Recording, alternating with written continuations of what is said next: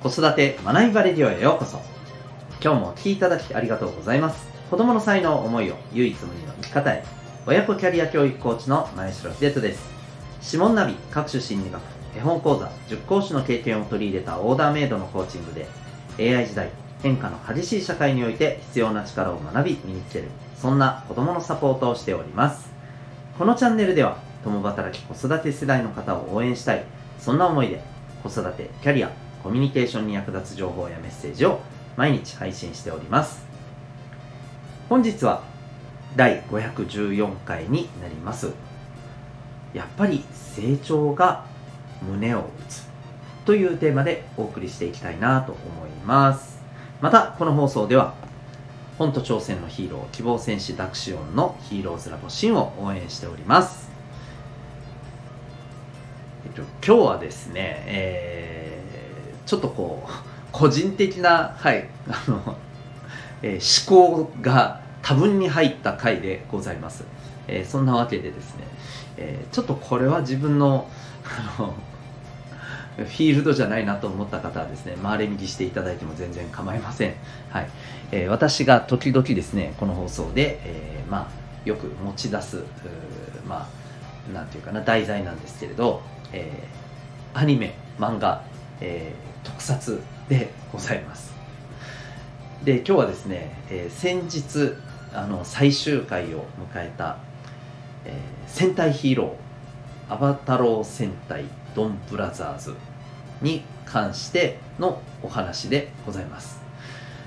えっ、ー、と、お子さんがですね、まだ小学生ぐらいの、え方は、もしかしたらね、一緒にご覧になってたりする方もいらっしゃったかもしれません。あるいは、まあ私同様にですね、えー、特撮ヒーローものが好きで、えー、まあ自分のあくまでね、え楽しみとして見ていらっしゃる方もあのいらっしゃるかもしれませんけれども、今回この終了したですね、えー、ドンブラザーズ。いやもうあのドンブラロスというね、えー、言葉がツイッターでもねまあこう出回っているらしいんですけれどまさしく私もその状況でございましてでこれ見てない方からするとですねふーん何がそんなにおもろいのっていう感じかと思うんですがえー、これですね本当に今回のこの作品っていうのはまず一つには型破りだったということ。これがやっぱりこうマンネリ化してるっていうところはねやっぱあったんですよねどうしてもね。うん。まあこのマンネリと王道ってものすごく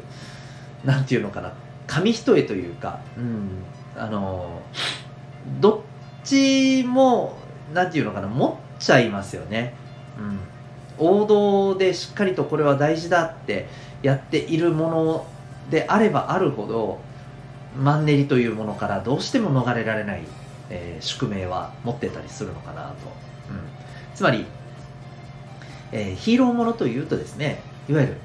あの敵のね勢力があってでそれがまあ人類を脅かすようなことをしていて、まあ、それに対してね、えーそれを防ごうということで立ち向かっていく、まあ正義のヒーローがいてでこの、えー、2つの争いの中でさまざ、まな、えー、登場しているキャラクターの物語があってというまあ感じだったりするんですけれども今回のですねこのドンブラザーズというのはですねもうそれをまさにその形をですねかなりこう破ってきたお話だったんですよね。だからこそやっぱりこうみんな多くの方のですね、えー、心を掴んだんじゃないかなというふうに思うんですね。でこれってやっぱりどんなことをするにしてもやっぱりマンネリっていうところをどこかでやっぱりね打破していくことって大事だと思うんですよね。これは仕事であっても、うん、それこそスポーツとかね勉強というところでもそうだと思うんですよね。でも一方でさっきも言いましたけれども王道な部分もあるんですよね。うん。いやここは絶対に崩してはいけないところだと。うん。で例えばドンブラザーズにしてもえ型を破ったところもあればですねやっぱりちゃんと崩してない部分もねしっかりあるんですよね。うん。例えばそれは、えー、必ずですね、うん、やっぱりこう敵の怪人との、え、バトルシーンがある。また、えー、みんなでね、えー、この強大な敵に立ち向かっていくという場面も、まあ、きちんとあると。そう。王道の部分っていうのはしっかりとね抑えているんです。それでいて、えー、そうじゃないところを最大限ですね、えー、崩してまあある意味うん僕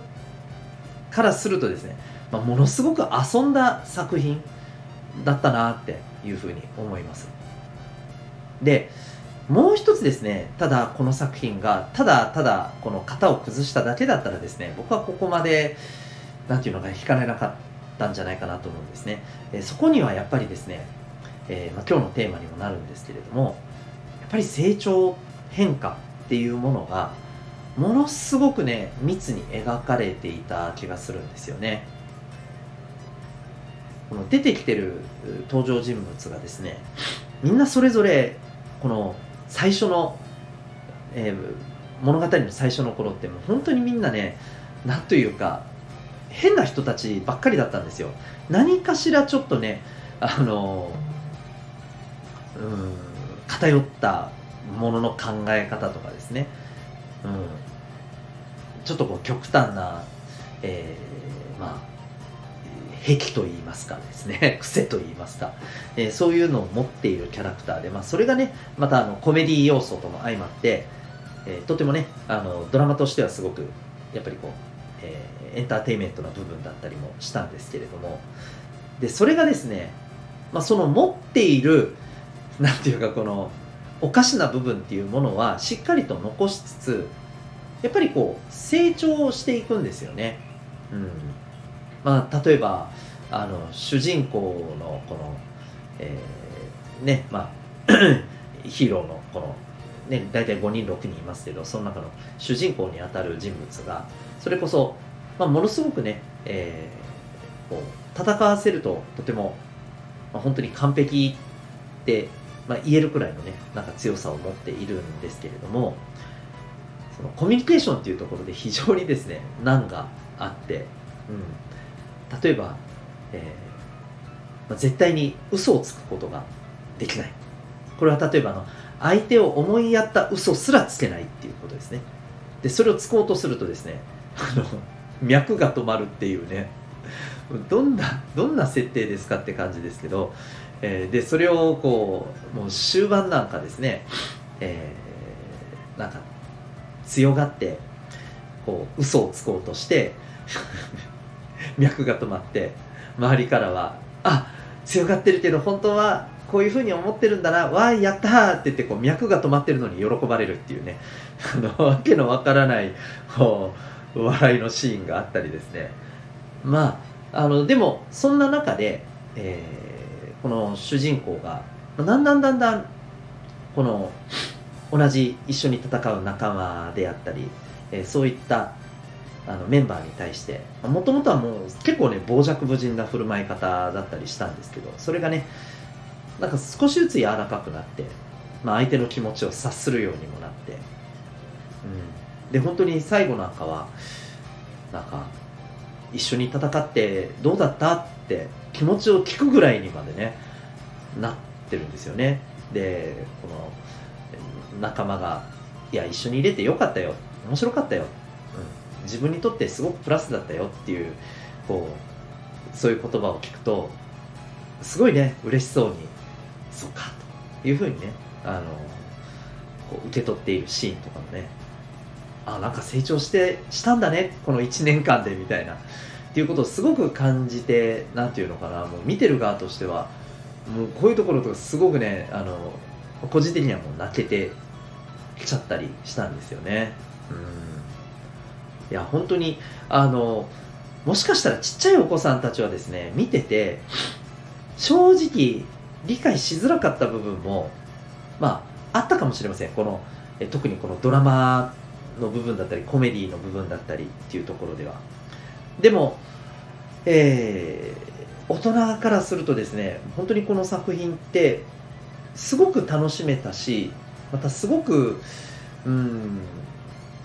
こう人間の変化成長っていうところをねなんかあのなんていうのかなこうこれ見よがしにじゃなくてね、うん、すごく自然に感じさせてくれるようなね本当に珠玉の作品だったなというふうに思います。はい。もしこれを聞いてですねえそんなに面白かったんだと、うん、ああそうなんだ。もうそれ終わっちゃったんだと思った方はですねぜひあの Amazon プライムとかですね あのもしね、えー、入られているんでしたらですねそちらではい、あのご視聴いただけたらと思います。全部見れると思いますので,、うん、でぜひあのお子さんがですねそれこそ小学校むしろ高学年より上の方がですね多分この作品の面白さとか良さっていうのをですね多分理解むしろそその世代の方が理解しやすいんじゃないかなと思います。であの結論としてはですねやっぱりねまあ、型破りっていうところもすごく大事だし、えー、それがねやっぱりこうマンネリを打破するっていうところでもあってそれがまああの人のこの